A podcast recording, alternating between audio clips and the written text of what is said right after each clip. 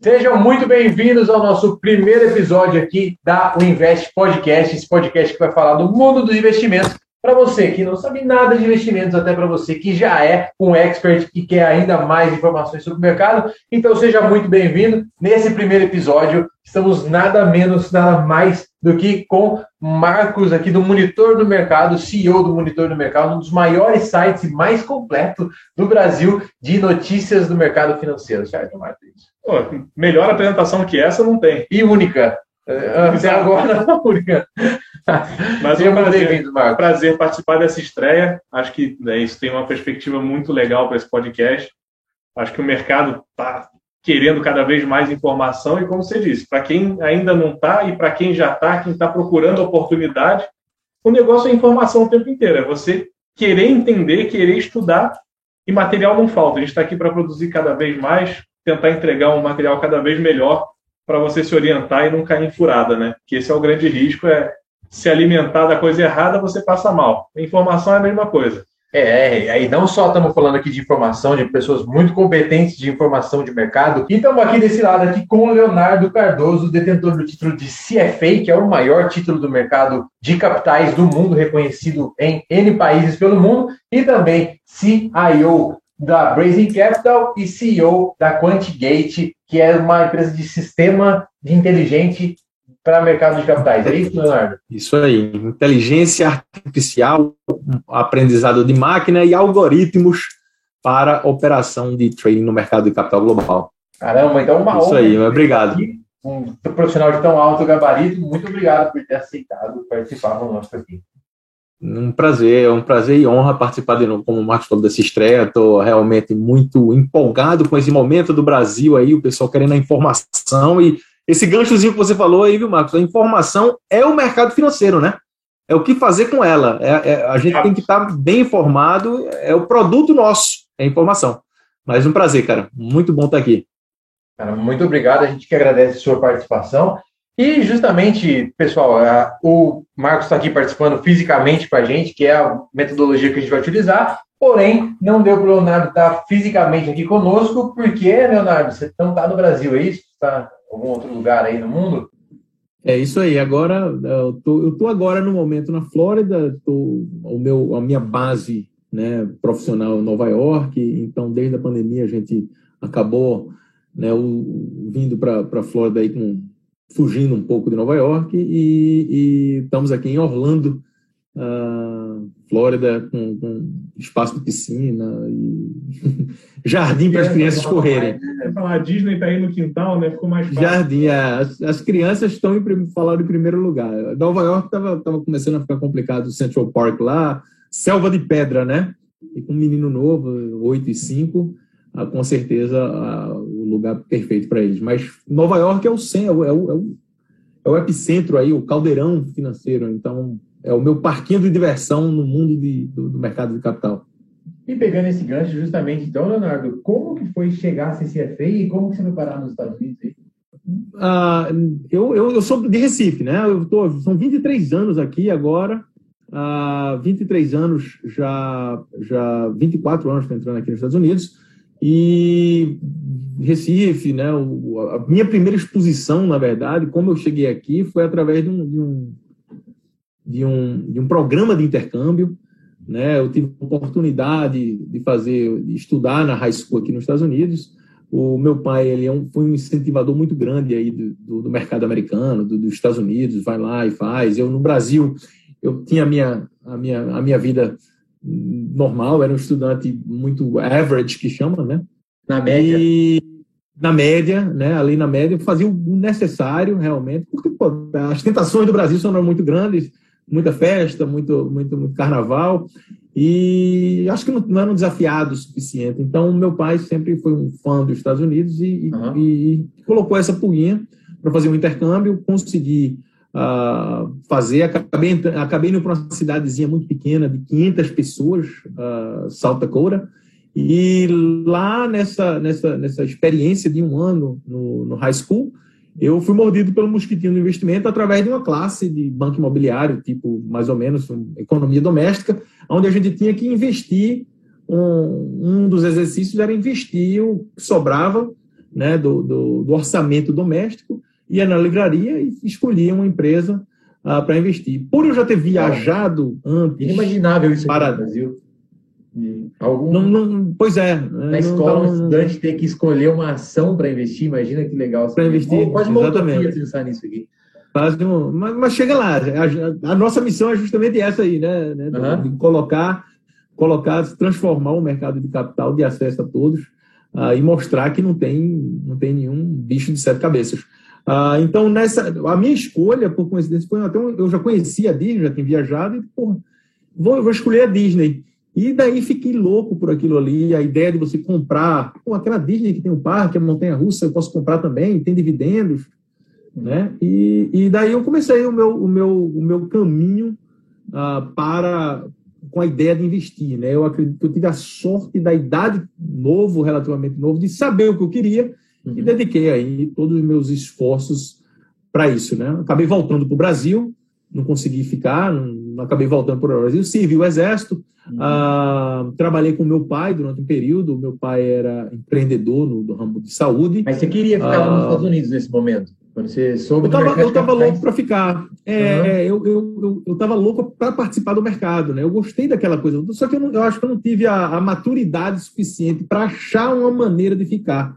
Uhum. E daí acabou o programa, tinha que voltar, mas ficou já na minha, na minha essência a ideia de que, porra, eu tenho que, eu tenho que conseguir. No Brasil não tinha, não, ainda até hoje não tem um curso de finanças específico, uhum. né? Eu acredito, uhum. um bacharelado, você se, se, se graduar em finanças, administração, de, uh, curso de é administração. É então, é, é, é, eu acho que é o mais próximo e algum, e alguma especia, especialização que você faça.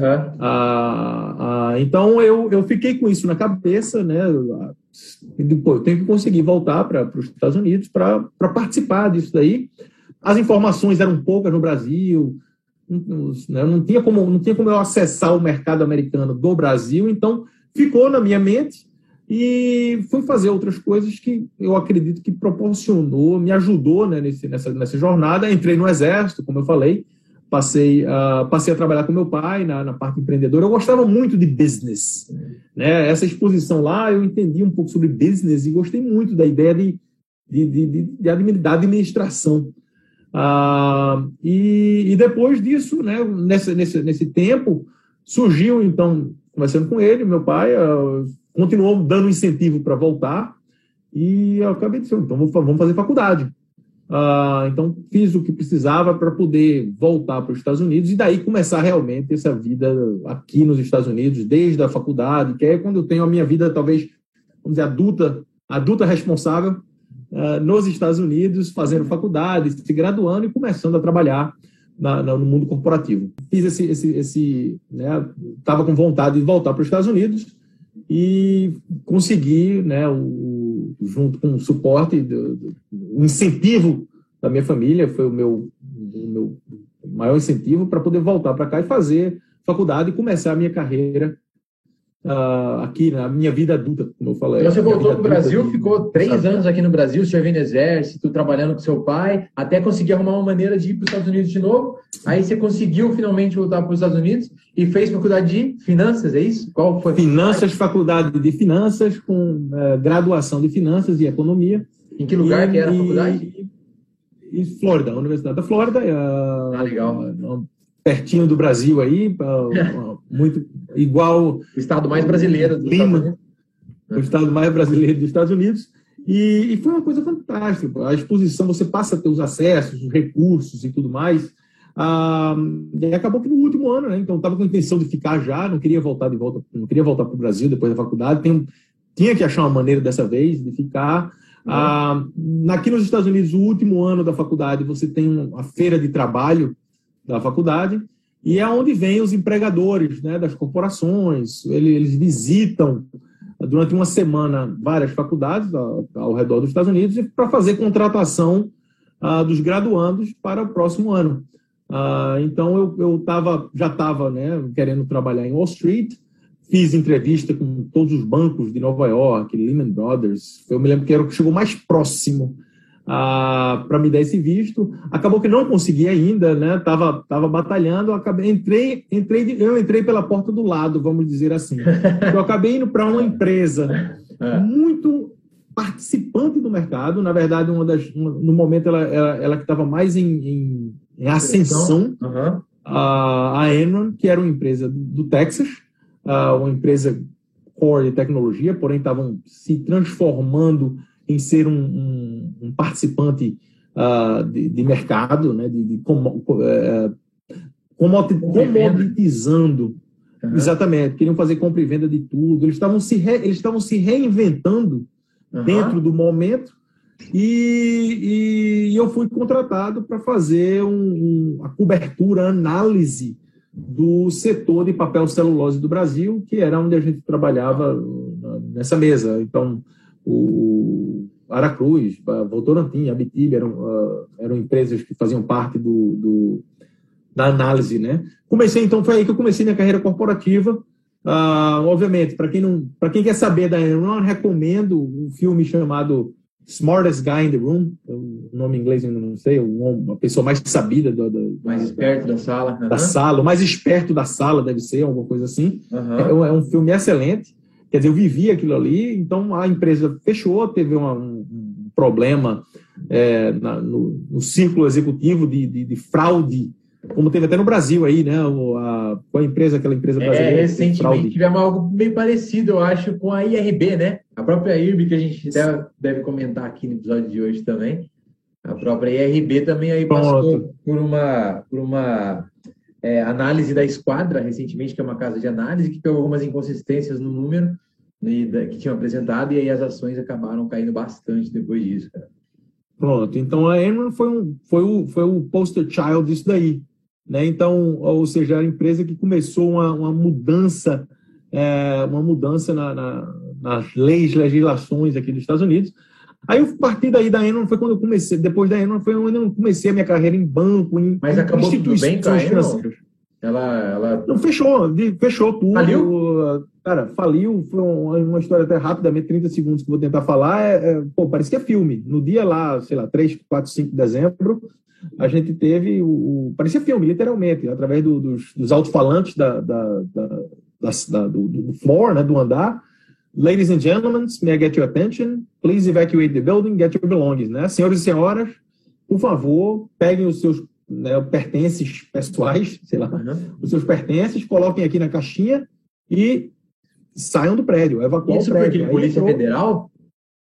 Porque fecharam tudo, né? Eles queriam, eles, eles, eles fizeram isso justamente para evitar com que provas de, de, fraude e tudo mais tivessem sido apagadas. Então, ninguém tinha acesso a mais nada. Levanta a mão, literalmente, levanta a mão do computador, a tela ligada, não pode fazer nada. Você não pode mandar e-mail, não pode fazer nada. Abre, abre a gaveta, pega a foto da família, né? Do namorado, da namorada, o que for, pega a escova de dente e vai embora. Uhum. Né? Literalmente isso. Aí entrou um pessoal com as caixinhas aí para a gente poder colocar as coisas e 30 minutos para sair do prédio.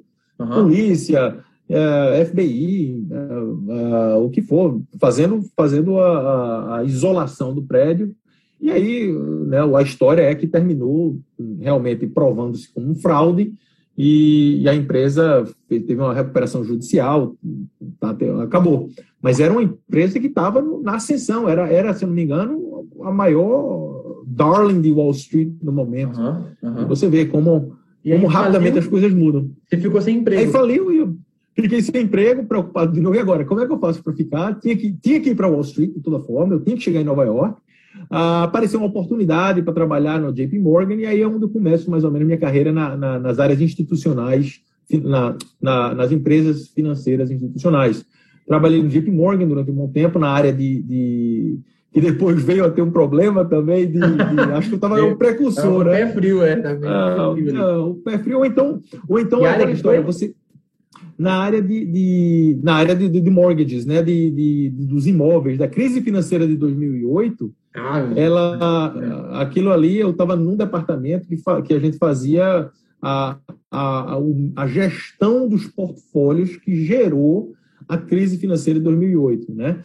um, dos, um dos multibilhões de portfólio da indústria. Né? Então, a gente tinha só três portfólios, mas, mas foi uma experiência incrível porque eu vi um, um antes né, de, de, acontecer, que ninguém achava que ia acontecer nada, não, tinha, não era óbvio. Teve a crise, aí, porra, caramba, eu, eu agora, o que é que eu faço hoje em dia? Tudo que eu faço, eu fico já pensando, porra, o que, o que, que isso aqui vai acontecer no futuro? Então, isso é uma boa formação é. como profissional para poder entender, para poder você, pô, isso aqui hoje, né? O, o, que é que isso pode acontecer no futuro? Porque a gente não, não tem a mínima ideia do que é que vai dar errado, né? Uhum. Então, mas foi, um, mas foi, foi, um, foi uma escola muito boa, JP Morgan. De JP Morgan eu passei para Citigroup, uh, também um outro nome, empresa gigante. JP Morgan, para quem não sabe, não conhece, é, é, o, é, o, é, o, maior banco americano, aí hoje 400 bilhões de dólares, se eu não me engano, Itaú. É o Itaú vezes 10, né? dólares. É. O Itaú vezes 10 seria, seria mais ou menos uma, uma, uma boa, uma boa comparação.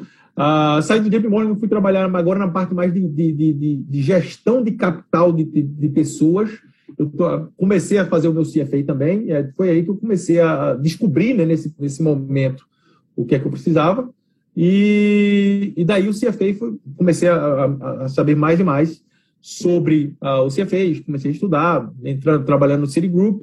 Uh, daí eu passei para um hedge fund depois do Citigroup, um, um período de onde eu era trabalhava com umas pessoas né, na parte de advisory, mas eu queria fazer a decisão de investimento, eu queria participar do processo de decisão uhum. uh, de investimento e, e daí né, nesse nesse caminho acabei é, entrando para ser um operador de ação, vamos dizer, num hedge fund, onde a gente realmente fazia no caso compra e venda. Continuei na jornada do CFA, que é uma jornada de três anos de, de, de, de estudo, de preparação, mais de, sei lá, 3 mil horas, 2 mil horas de, de para cada, cada um dos níveis.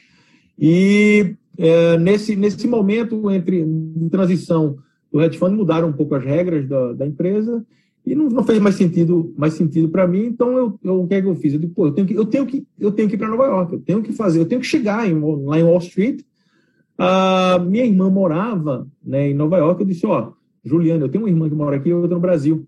Eu disse: Ju, eu estou indo para Nova York. Eu vou para aí, daí a gente, a gente vê o que acontece. Fui para Nova York, long story short, acabei entrando para trabalhar num banco israelense, onde eu passei os últimos 10 anos da minha carreira fazendo a gestão de 500 milhões de dólares uh, de uma estratégia global Uau. macro, uhum. uh, que a gente vai falar um pouco sobre o mundo do investimento. Então, foi essa aí a, a minha jornada corporativa. Pô, 500 milhões de dólares é equivalente hoje a 2,5 bi de reais. Tem fundo que não tem isso aqui hoje sob gestão. De reais, exatamente. É. A gente tinha eh, investimento global, multimercado, né, que é o que se chama aí no Brasil, ação e renda fixa, uh, de mais ou menos, um, devia ter um número de mais de mil, mil e cem investidores dentro dessa, dessa estratégia global. Uh, e, e recentemente acabei vendo esse momento né, do Brasil, né, na, essa mudança que aconteceu, esse interesse do brasileiro. Comecei a falar com. Né, eu, eu, eu, trabalho, eu sempre fui um cara da parte técnica de, de, gestão, então a minha função nunca foi realmente de relacionamento. Eu tenho várias pessoas são amigos do Brasil e falando sobre investir no exterior, BDR, etc. e tal. E eu, eu, eu vendo a, a, o gap que existe de conhecimento do brasileiro, né, eu, eu vi como uma oportunidade de, de, de, realmente trazer esse meu conhecimento de 23 anos para o público brasileiro e mostrar para eles que não tem, não tem mistério uh, você ser hoje um investidor global. Uh, não é uma coisa relativamente simples, a gente tem que aprender a fazer, ou para fazer para você mesmo, para contratar uma pessoa e você poder cobrar dela o que está sendo feito. E aí é onde surgiu a Brazen Capital, quando eu pedi demissão, da, da, da né, saí do mundo corporativo, pedi demissão, e, e passei a, a, a, empreender, vamos dizer assim, no mercado, na indústria de investimento, uh, através da Brazen Capital, uma gestora né, registrada em Nova York, uh, e a QuantGate, que é uma empresa de tecnologia de ponta, que não tem nada disso, a gente vai falar nos outros episódios, se der certo, o, o, a, o, que, é, o, que, o que eles têm para oferecer, que é uma coisa incrível. Agora, então, depois de, de décadas aí em Wall Street, realmente, com essa nova missão agora, então, aí de ajudar investidores globais, que não só do Brasil, a ampliar os seus portfólios e também, querendo ou não, as suas rentabilidades aí, que não deixa mentir comparando a Bolsa Brasileira com a Bolsa Americana, né? Isso aí, a, a estabilidade e a rentabilidade são a oportunidade, aumentar o leque de oportunidades Isso ah, exatamente. É. É, é, é, investimento, quanto mais opções, melhor. Né? Essa, essa é uma grande verdade. Então, na hora que você aumenta o universo de opções, você aumenta a probabilidade, a característica de risco retorno. Né? É, então, essa, é, essa é a ideia, e aí você acaba melhorando automaticamente a sua rentabilidade, diminuindo a sua volatilidade. Né? Aí o objetivo é de cada um uh, do que, é que eles estão procurando, mas é aumentar o universo, é realmente abrir, abrir o horizonte da fronteira física do brasileiro. Perfeito. Oh, então, Léo, é, a gente vê no, que 20% do, de todo o dólar em circulação foi emitido em 2020. É, a gente está vendo que seguro-desemprego nos Estados Unidos das mínimas dos últimos 18 anos. E muita empresa, tipo McDonald's e outras empresas aí, tendo que aumentar muito o salário para tentar convencer jovens e millennials aí para trabalharem consigo. Você acha que isso não pode refletir na, na inflação ali, no, ali na frente, já nos próximos anos? Eu, eu acho que já está refletindo, viu, Douglas? Na verdade, o, a gente já está vendo hoje, agora, essa reflexão. O, o segredo da. Eu vou até compartilhar. Posso compartilhar uma tela com você? Claro, fica à vontade. Lá. Não, o segredo, o segredo vai ser ah, o que eles chamam da ancoragem da inflação. Porque a inflação de agora, ela pode, ela tá, né, acabou de subir.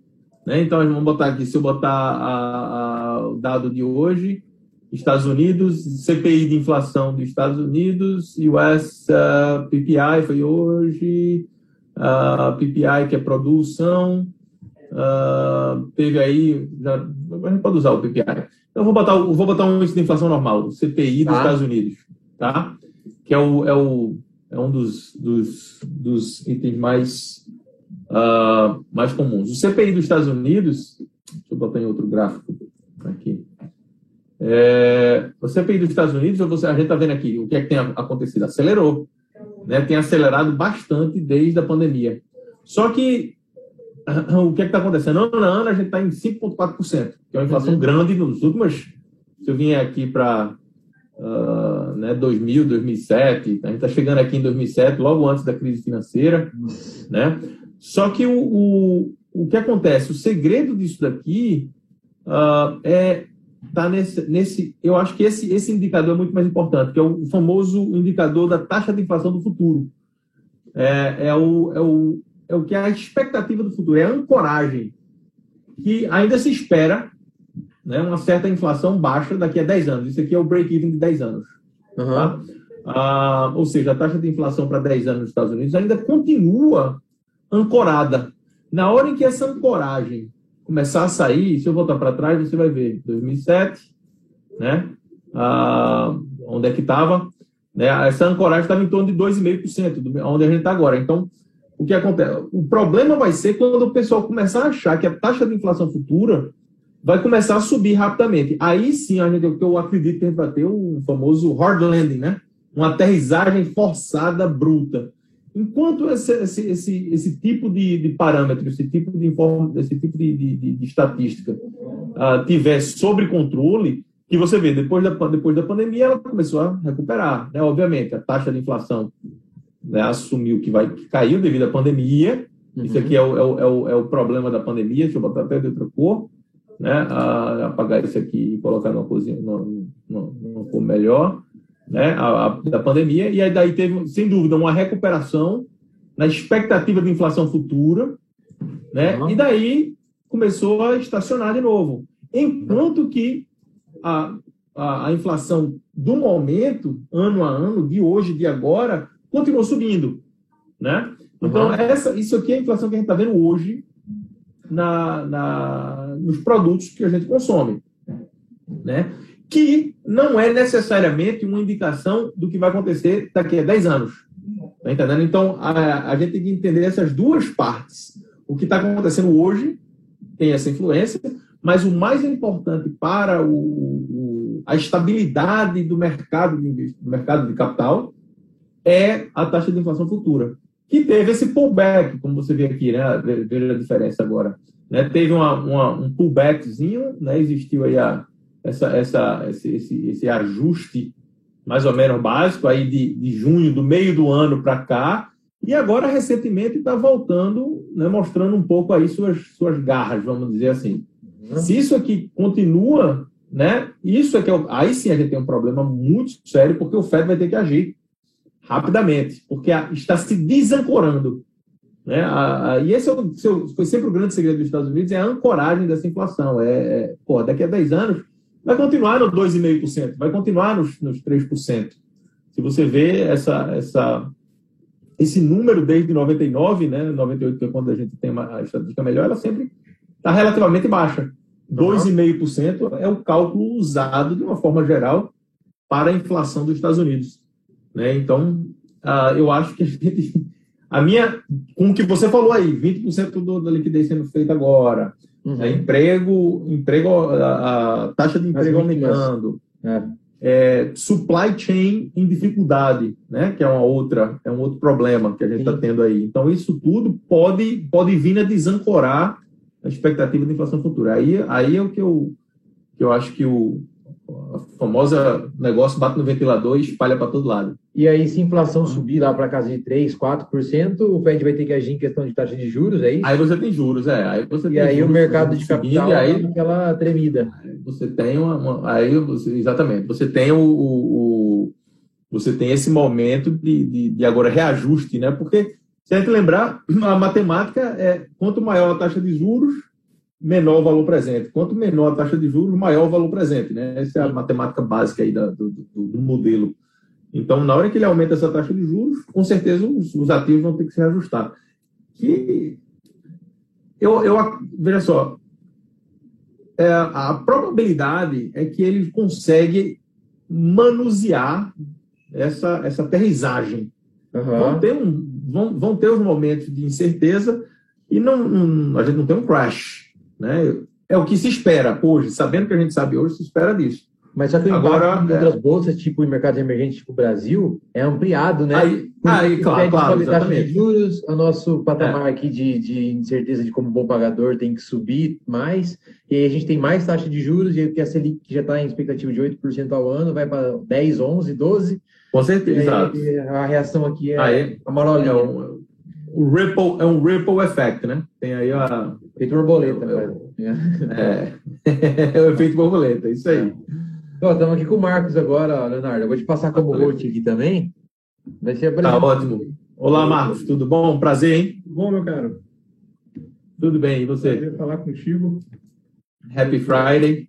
Gostei da, da explicação aqui, peguei o finalzinho e Estou aproveitando aqui a aula. Deixa eu ligar ali agora. Não, é, é uma, uma, uma, conversa aí informal para a gente poder colocar isso para frente. Mas legal, é um prazer conhecer e muito bom aí participar desse projeto aí com, com todo mundo e, e levar um pouco dessa do, do, do mercado global para o brasileiro, né? Que ainda ainda infelizmente está sendo muito é, isolado, ou talvez a palavra certa é mais protegido pelo mercado local. Ah, e, é. e, a gente sabe que no mercado de investimento, quanto maior a opção, melhor, né?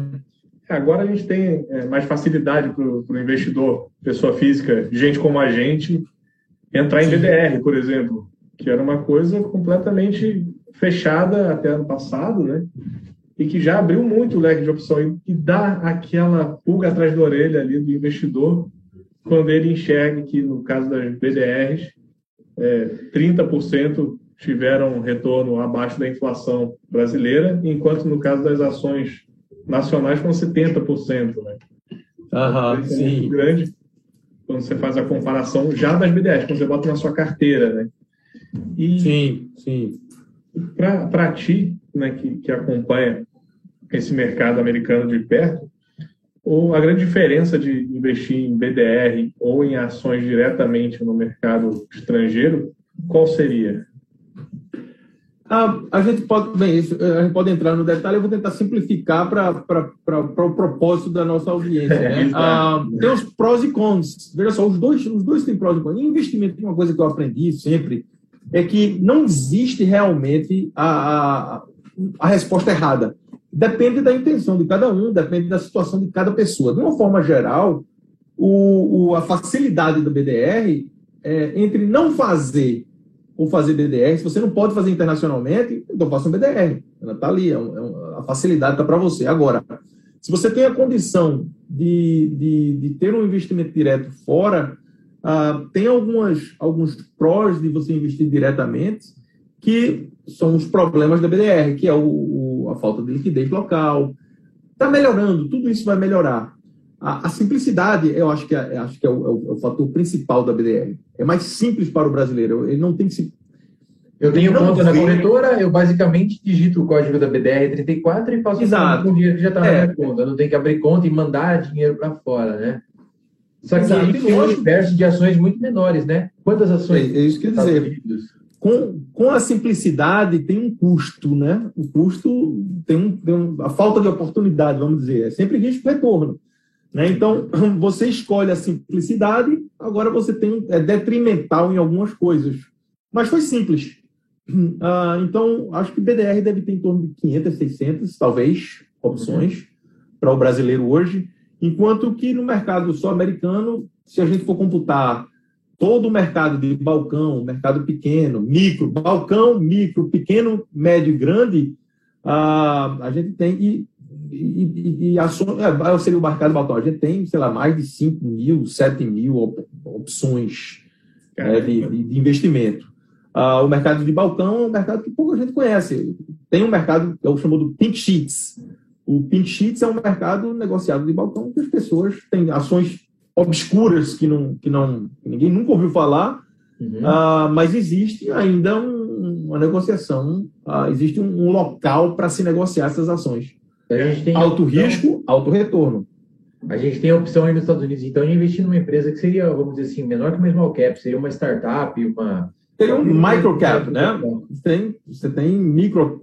Tem empresas, por exemplo, a gente quiser, a gente monta uma empresa em lista no mercado de balcão. É uma coisa muito simples de fazer isso, honestamente. Não, o problema é o quê? Que não tem compradores e vendedores suficiente para criar volume de transação. O ato de listar uma empresa numa bolsa, seja uma bolsa regulada como New York Stock Exchange, Nasdaq, etc., ou um ambiente de negócios de balcão, né, é, é, é relativamente simples. É uma regra relativamente, relativamente simples de se fazer. São aquelas penny, penny stocks. ele se considera é, penny stocks, se considera é, é, um, é um mercado. A gente está acostumado. A Bovespa, o único mercado do Brasil é a Bovespa, né? Então, uhum. qualquer negociação, quer dizer, Bovespa futuro, vamos dizer, Qualquer negociação é feita lá. Aqui a gente tem, sei lá, umas, eu vou dizer, vamos chutar umas 20 bolsas diferentes. Ah, e, a, e a mais, e essa menor de toda é, é o que se chama o OTC, Over the Counter, que é o mercado de balcão, ou seja, um lugar uh, que antigamente era a, cotação era feita por appointment. Então, quer dizer, você dizia, você ligava para a sua corretora, eu quero comprar a empresa XYZ, que é negociada nesse balcão. Aí a corretora ligava para outra parte e dizia, ó, eu tenho um comprador interessado, me dá uma cotação. Aí ela dá uma cotação e aí ficava nesse nesse nesse nesse bid né? Não é eletronicamente como é hoje você comprar Facebook, tem né, automaticamente a cotação. Mas o mercado existe, é um mercado grande de vários emissores, né? Agora, o que acontece? A, a, a, informação é menos transparente, porque a regulamentação ela é mais leniente, ela é menos, menos uh, como é que diz, menos, uh, menos dura, né? Porque uh, são empresas pequenas, que não estão aí em vários portfólios, então não precisa de auditoria de, de, de balanço, não precisa de uma série de coisas. Aí você pode entrar em um problema, né? pode entrar numa fraude né? Até tem várias fraudes aí no mercado americano dessas empresas micro micro que diz que achou a cura do câncer e nada, né? Não, é um, tá vendendo gelo para esquimó. Então tem ainda muita fraude. É daqueles ah, casos do Lobo de Wall Street, né? Que a gente vê no filme. Pois é, aquilo ali é um excelente, é um excelente exemplo do Lobo de Wall Street. Assim, eles estavam negociando, se eu não me engano, eles estavam negociando penny stocks também. Penny Teve algumas que eles falam, uh, Steve Maiden, que foi o Maiden, mas a grande maioria era penny stocks que precisa do agente, né? Essa é a função do agente. O agente é aquele cara que fica ligando para as pessoas comprarem e venderem.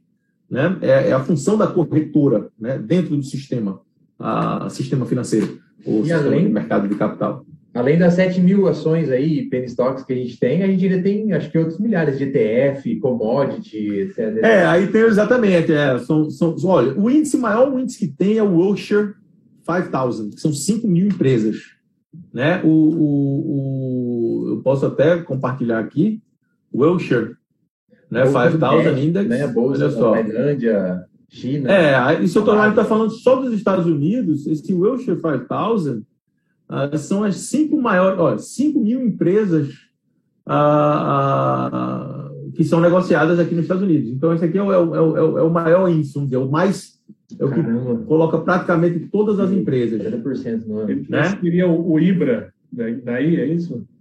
O nosso índice. o IBRA, eu não, não conheço o IBRA. O IBRA, o, qual, o que é o IBRA? Não, IBRA é o índice amplo aqui das ações, 99% das ações. Ah, tá, pode ser. Pronto, seria então, exatamente. Esse seria basicamente o. o exatamente. E, e aí, só para ter uma, uma, uma, série de, de, ideias, só nas vamos para Américas aqui que eu vou colocar, está pronto. Índices que a gente tem aqui, uma quantidade de índices criados. Large, grande, uh, large, agregado, industrial, transporte, utilidades, o compósito, as 100 é. maiores, 500 maiores. Verde está tudo verde aí, né? Tá tudo bem. Aqui é, pode tá tudo bonitinho. vermelha ali.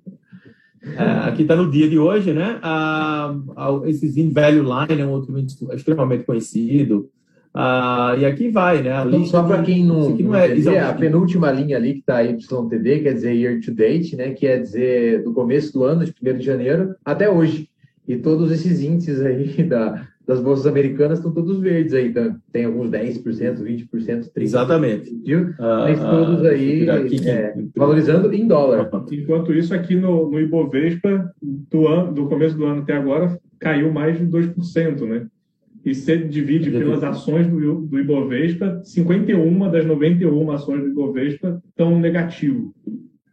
É muito isso aí. diferente o mercado.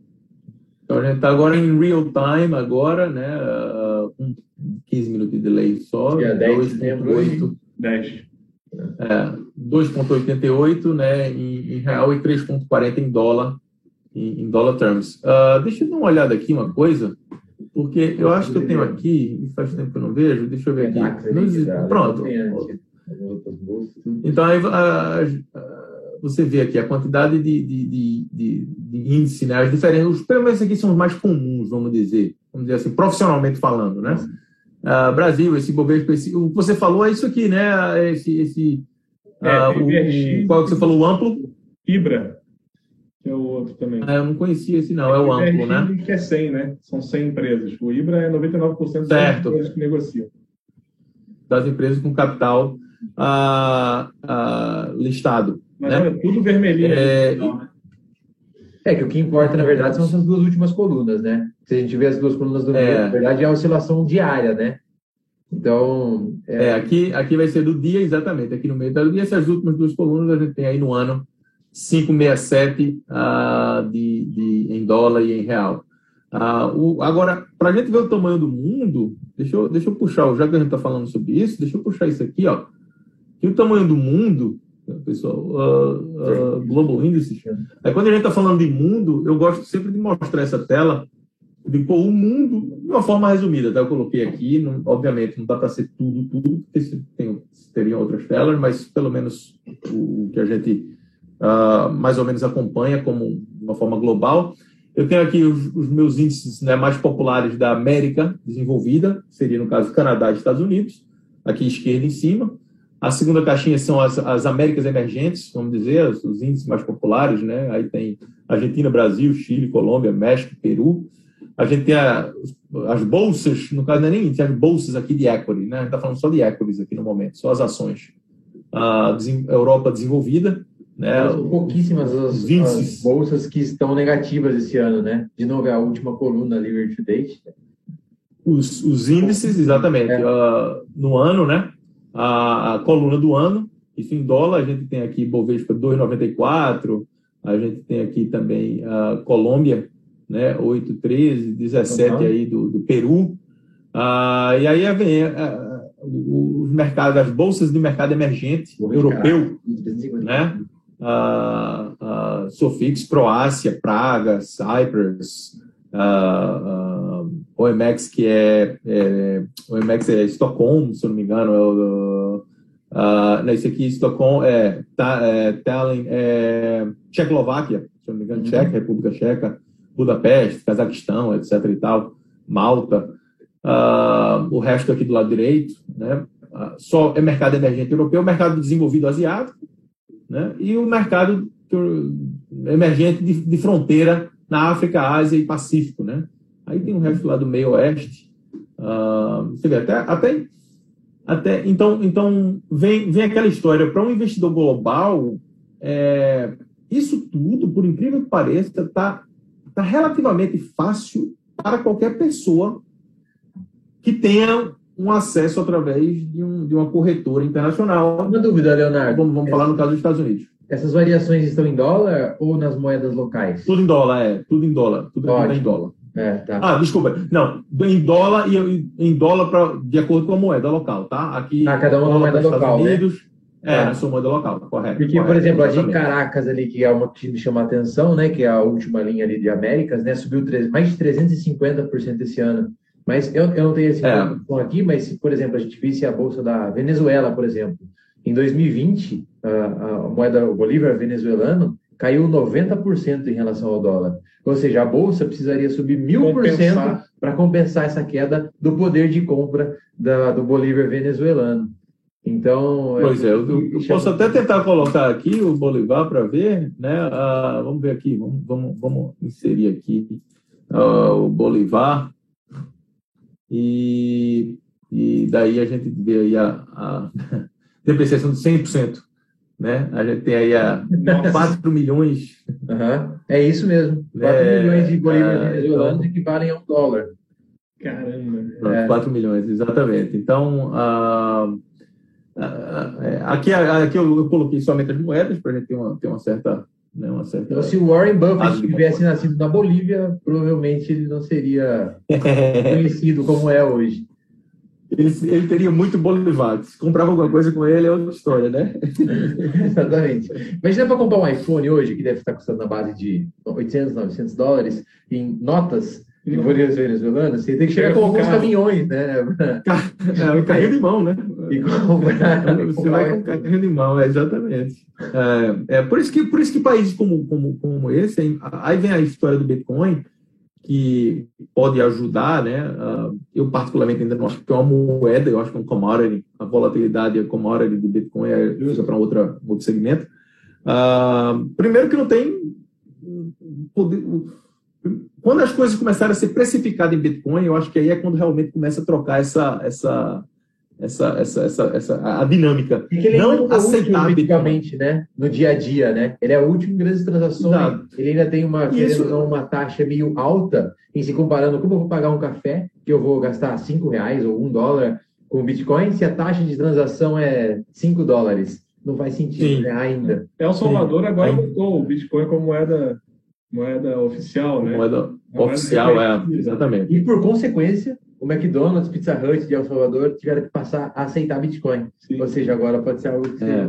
difundido. Mas uma coisa é aceitar, a outra é precificar em Bitcoin. Exato, exato. Justo. Né? Aceitar, aceitar até é fácil. Ah, hoje, hoje você vai pagar 0,001 Bitcoin. É, ah, amanhã né? talvez. É, então. Mas a, o problema é quando for precificado, que aí não dá para ter essa volatilidade. Né? Então, por isso é que eu não considero uma moeda como moeda. Né? A característica de moeda é ter é, é, reserva de valor. storage of value, né? reserva de valor, exatamente. Storage of value, ser usada para compra e venda, que aí no caso agora está sendo usada, mas não tem ainda essa reserva de valor ainda. E meio de troca. É, e já é também. Meio de troca. É. Já é meio de troca, exato. Ah, mas isso aí vai ficar uma, é uma live inteira para isso aí, para falar sobre. Você falou uma sobre... palavra que eu queria explorar mais, que você falou da volatilidade a volatilidade na bolsa brasileira enfim, tem sido dolorosa para qualquer investidor.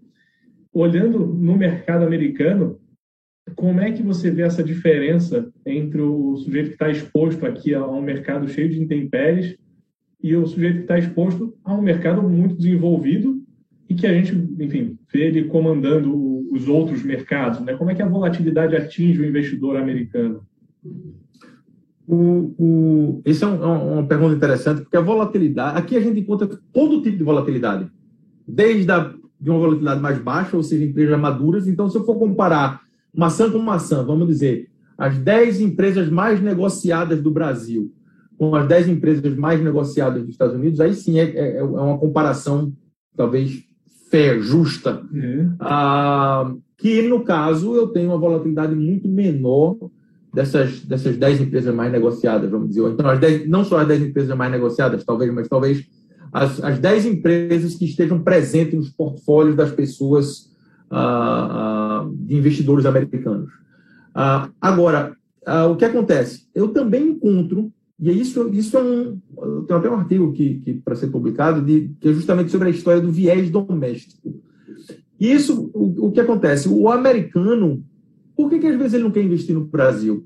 Porque ele acaba encontrando no quintal da casa dele, no viés doméstico dele, a mesma característica de risco-retorno que ele encontraria num país emergente, não só no Brasil, como emergente de uma forma geral, menos o risco institucional.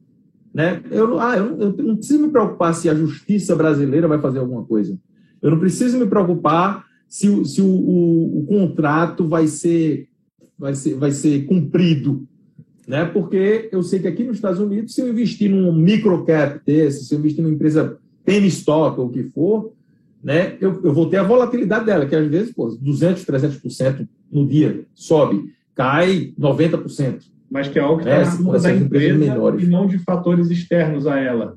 Seria... É, exatamente. É algo, é algo exatamente. De, é devido à característica de retorno do Isso investimento. Né? É. Não é, exatamente, é um risco não sistemático, exatamente, da, da, da, da, ação. Aí o investidor americano, ele também sofre desse viés doméstico, só que ele, ele pode sofrer esse viés doméstico, porque o mercado americano é o maior, maior mercado, é 50% do mundo, mais ou menos, give or take, 50%.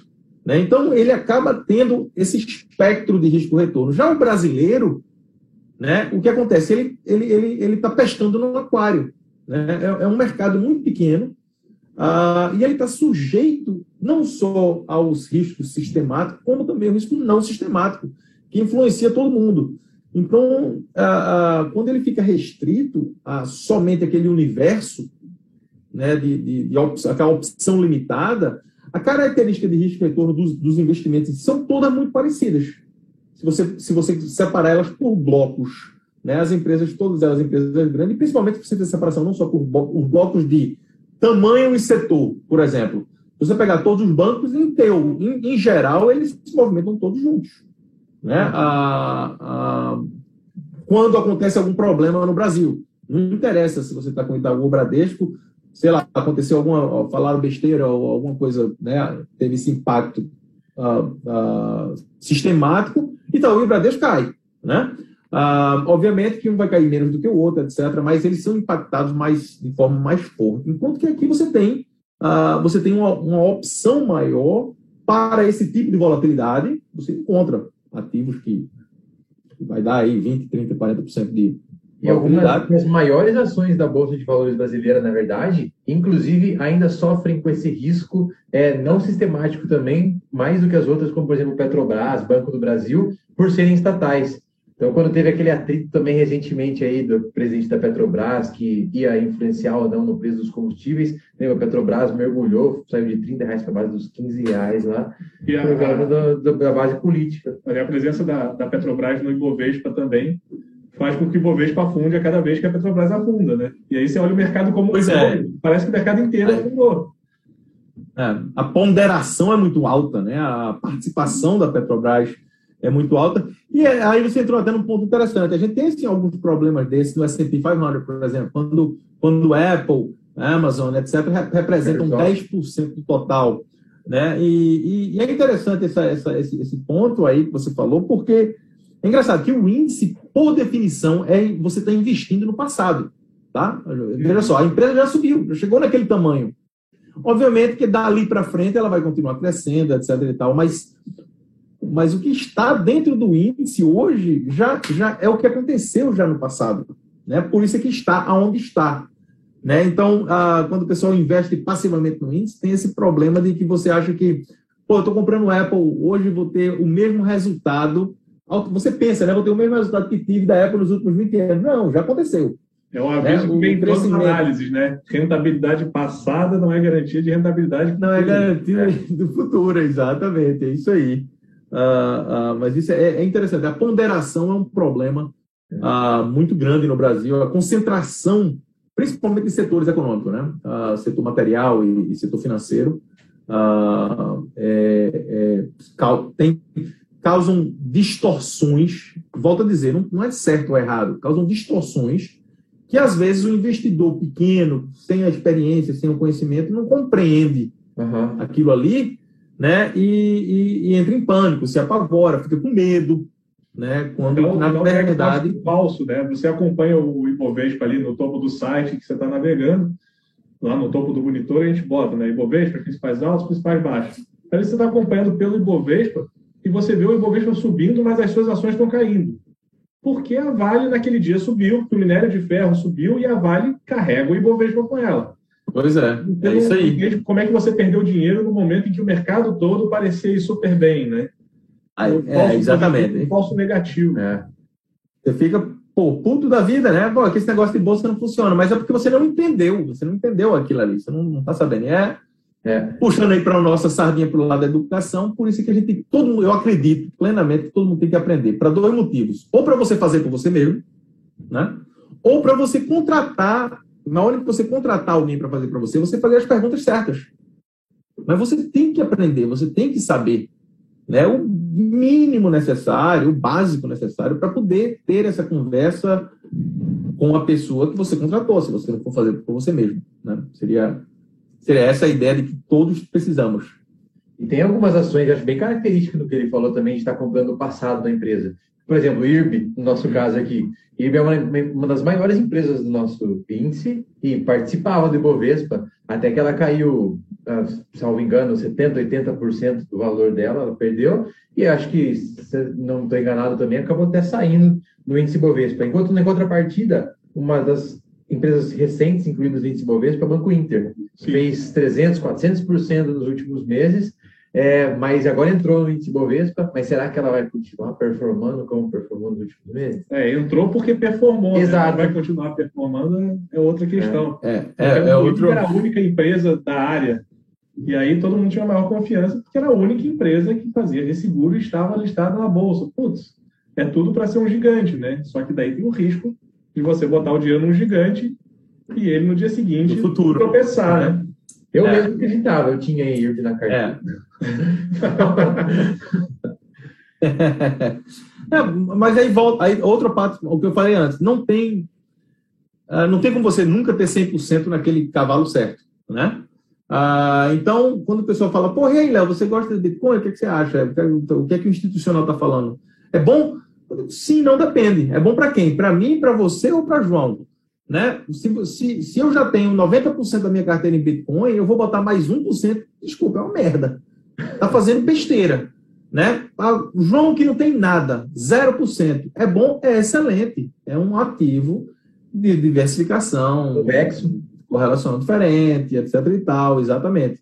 Então é tudo questão de dosagem, né? A gente volta ah, parece meio óbvio, mas eu acho que é o mais essencial dessa parte educacional, que é falar de diversificação de carteira, né? Então, nossa, eu queria investir de verdade, queria investir na coisa certa. Não existe. De acordo com o momento do país, de acordo com o momento da tua vida, você tem que ter tudo para se equilibrar ali, conseguir ir para todos os canais, né? Mas tem algo, inclusive eu tive a oportunidade de falar com o Léo anteriormente, que tem a questão de ciclos macroeconômicos, certo, Léo? Que aí sim a gente Correto. tem as que aí... identificações ali de potenciais setores, potenciais ações que se destacam, né?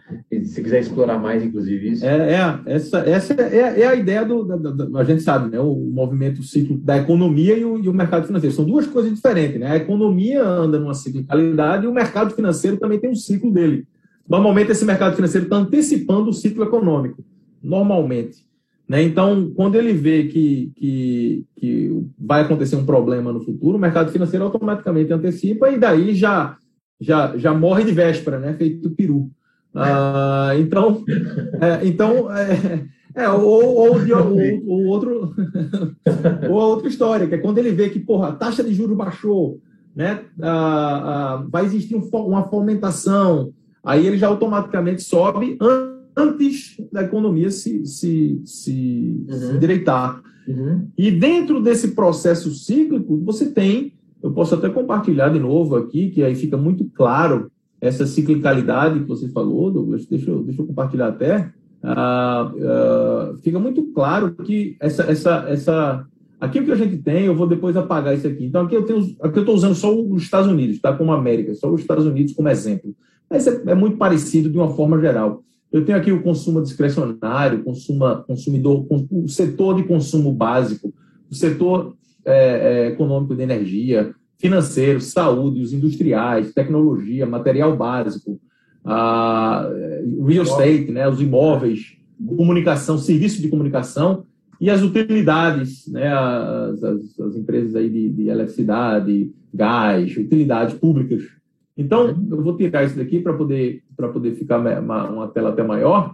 Ah, o que acontece? A gente vê que essa linha daqui, a gente tem um certo quadrante que vai desde de liderança, qual é o setor que está liderando, qual é o setor que está ficando mais fraco, que está enfraquecendo, qual é o setor que está atrás, né, que está, está uhum. behind, está correndo atrás, e qual é o setor que está melhorando.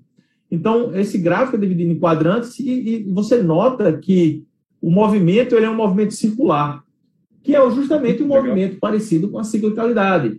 Então a gente tem aqui em um momento, e aqui eu tenho 12 semanas, é, 12 semanas, eu estou mostrando 12 semanas. Eu poderia mostrar, ah, sei lá, vamos botar quatro semanas, último mês.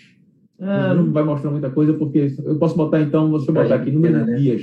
Uhum. Ah, deixa eu botar, sei lá, 90 dias, que talvez aí, 52 dias, é, vai ficar muito, é muito barulho.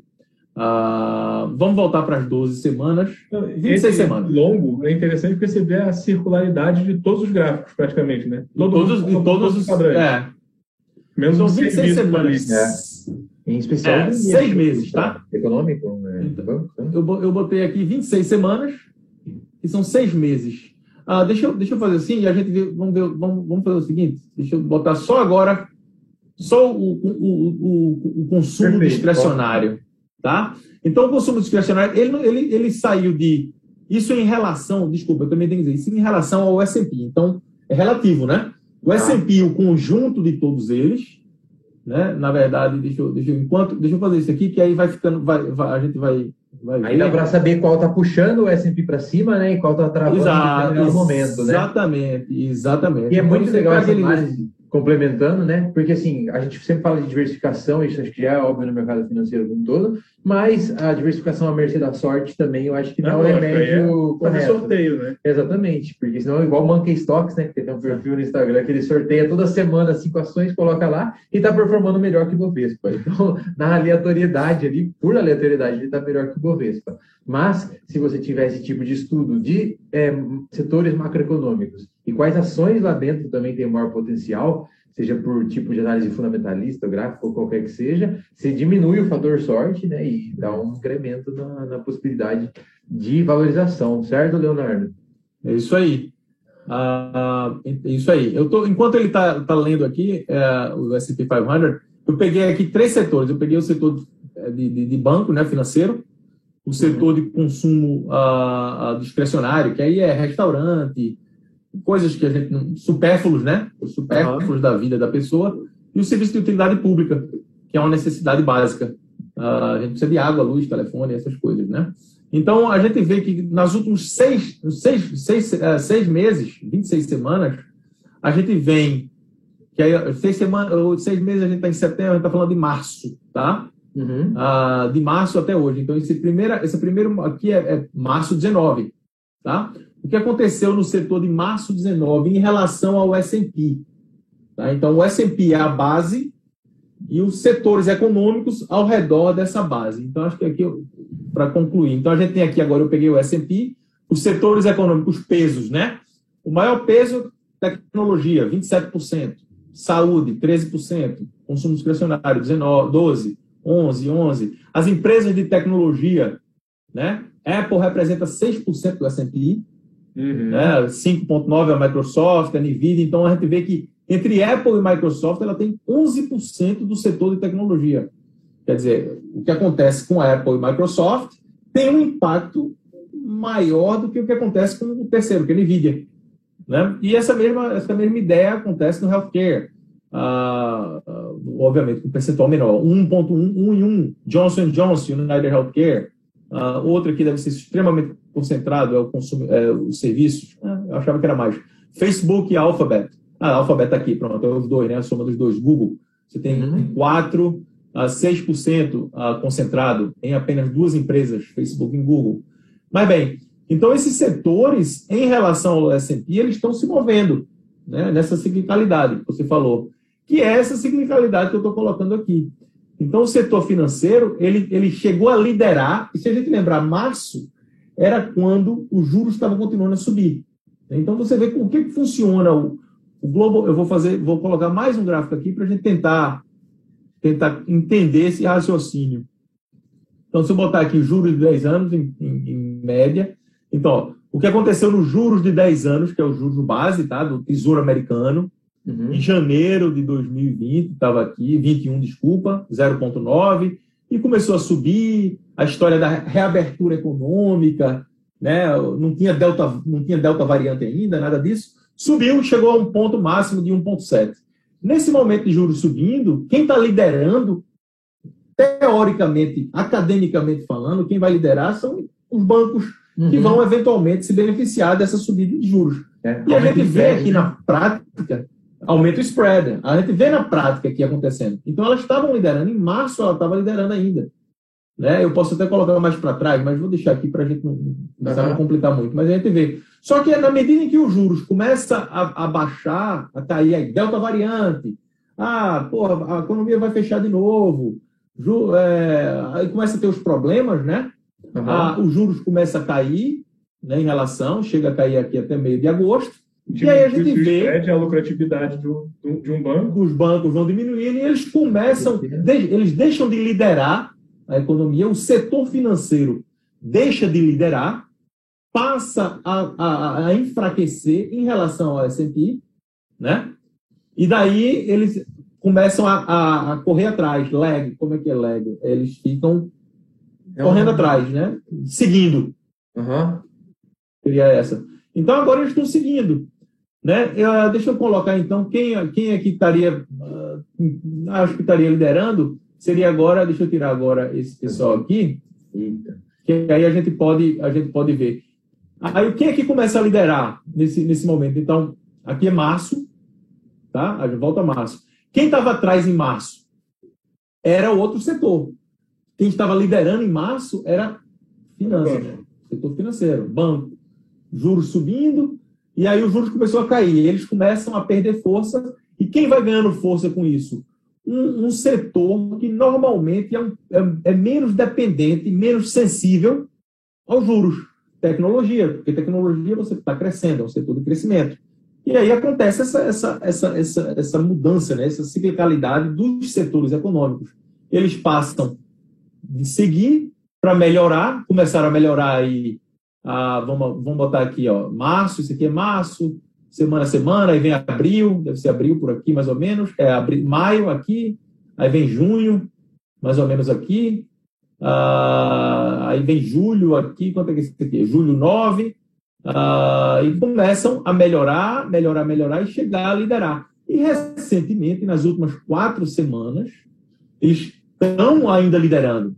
Só que você vê, a velocidade da liderança começa a cair. Uhum. Isso, isso para quem dormiu na aula de matemática, como eu não fui um bom estudante no Brasil, aprendi aqui.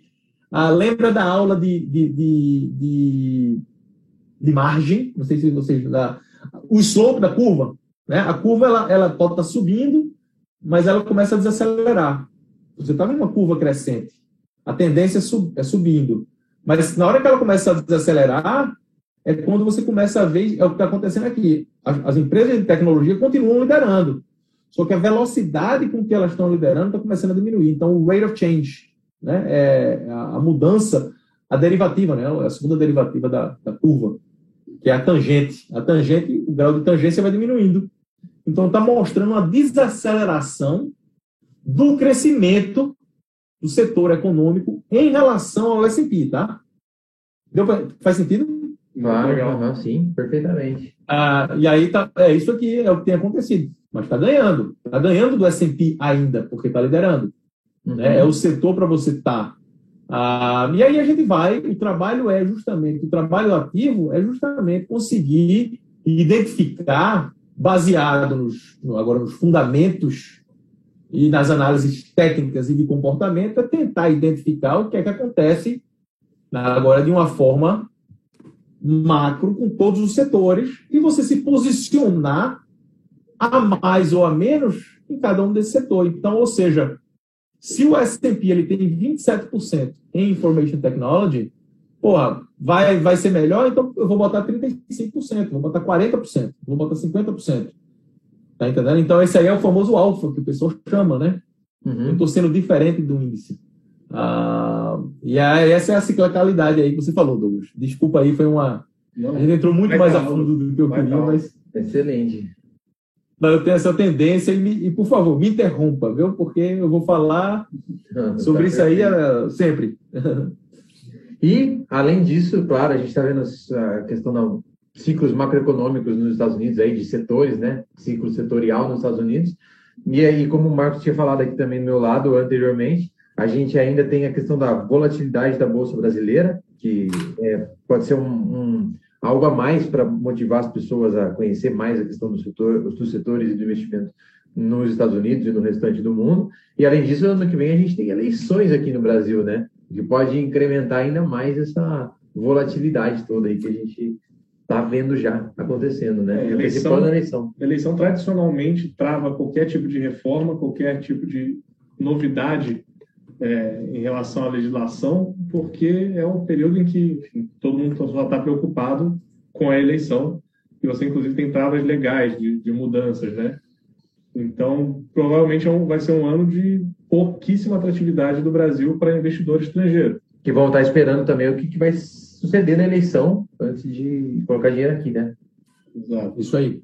Pelo, mais pelo fato do risco cambial né, em si, uhum. e esse é o, é o maior problema, é o, é o, que o brasileiro tem que entender, que o risco, ele sabe, mas ele tem que entender que isso é uma, é uma variável extra da, da, da, da, da situação do brasileiro que está tentando medir performance em outra moeda. Uhum. Na hora que você deixa de ter essa moeda local, você passa a ter esse risco, é um risco de investimento. Do mesmo jeito que é um risco de a gente comprar uma empresa. A decisão de, a decisão de investimento ela tem a parte cambial, você não tem tanto controle, mas você tem que entender que é, que, que, que é parte. Faz parte do risco. Do investimento, faz parte do risco. Ah, antes de, Leo, só para vocês terem uma ah, ideia tá. agora, deixa eu, deixa eu só mostrar para você uma coisa aqui, que eu peguei agora o índice global, tá? Eu vou, eu vou fazer uma separação aqui pelo, pelos países. Ah, para vocês verem uma classificação via país, para você ver agora o tamanho do aquário mundial. Tá? E eu, eu bato muito nessa tecla. Eu não tenho nada contra o Brasil, eu acho que é parte de um portfólio global diversificado, eu acho importante isso. Mas, quando a gente. Hoje em dia, que não existe controle de capital, existe informação, acesso fácil à informação através da, da nas nossas mãos, ah, é uma decisão, é, é, um, é uma omissão do investidor brasileiro não vê o que acontece fora da fronteira. E o que eu tenho aqui na frente, eu, tenho, eu coloquei aqui um, uma, uma, uma, réplica, vamos dizer, um, um ETF, um fundo negociado em bolsa, que segue o, o índice global, para a gente ter uma ideia do tamanho do mundo e o tamanho do Brasil no mundo. Né? Então, o, o, a gente vê os Estados Unidos aqui, que representa mais ou menos 50%, ou 57% nesse caso aqui. Isso, é, isso são todos os países onde tem bolsas de valores com instrumentos negociados em bolsa. E a gente vê o Brasil, o tamanho do Brasil em relação ao mundo, 0,5%. Uhum. Então, tá, você, o brasileiro está pescando num aquário de 0,5% em relação ao mundo. Menor do que a bolsa é, da Dinamarca, né? menor do que a bolsa da Suécia. A soma de todas as empresas, exatamente, todas as empresas negociadas em bolsa, em dólar, né, equivale a, a 0,5%. Para ser mais exato, eu posso colocar aqui capitalização, capitalization Brasil. Pronto. O valor, a soma, a, a capitalização das empresas brasileiras. É, são 900, 925 bilhões de dólares. Tá? Esse é o valor hoje, ah, né? A, a, ontem, no caso, né? o valor da, da soma das empresas. Depois ah. eu posso para quem são. Vou voltar agora, capitalização é do mundo. Então. É, capitalization world. Bloomberg World Exchange Market Capitalization. 107, 119 trilhões de dólares. Uhum. O Brasil não é nem então, um bilhão. Ou seja, o Brasil não tem, é meio por cento, né? Então, é, exatamente. Então, ah, pô, ah, você está. Na, volto a dizer, as oportunidades existem, boas, ruins, uhum. nada contra. Só que para um investidor prudente, é uma palavra que eu uso muito e gosto de usar, é aquele cara, um institucional prudente, por exemplo, um fundo de pensão dos Estados Unidos, o que for, um investidor grande.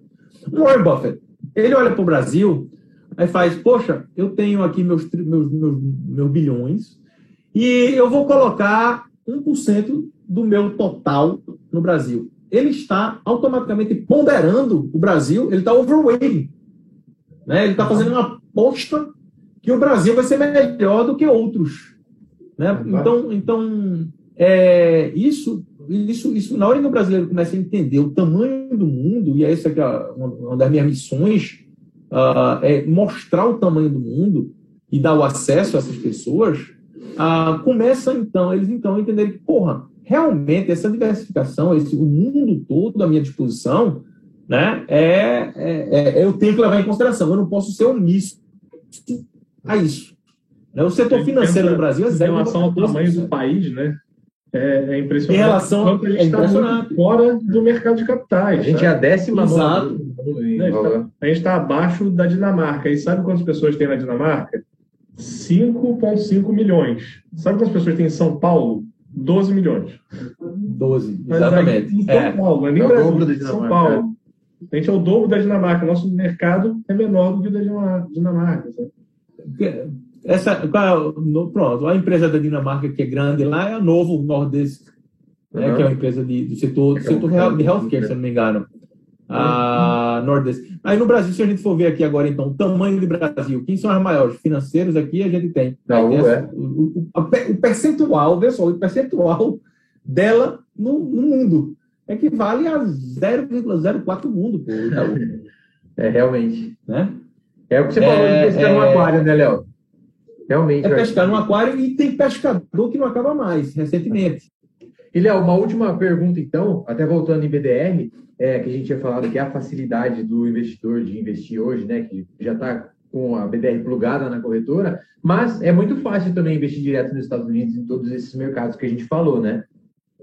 Em relação à operacionalização tá. brasileira com o processo, a tecnologia hoje facilitou de uma forma ridícula, que ao ponto de que ah, realmente eu cogito ah, fazer isso no Brasil. Porque é muito simples. Hoje em dia, você, o que você precisa? Dois passos, literalmente. Você precisa ter uma conta de uma corretora aqui nos Estados Unidos. Tipo, o que, é que precisa? Cópia de passaporte, comprovante de residência brasileira e você assina um documento dizendo que não é residente americano ou residente, é, residente do Brasil. Uh, e a, o seu processo de decisão de investimento. Isso aí é independente se você está investindo no Brasil ou fora. Né? Então, é a eletrônico, hoje em dia, 100% eletrônico, tudo uma coisa muito simples. Transferência internacional do dinheiro é, em três dias, quatro dias, no mesmo dia, se você quiser, uhum. você já vê crédito na sua conta.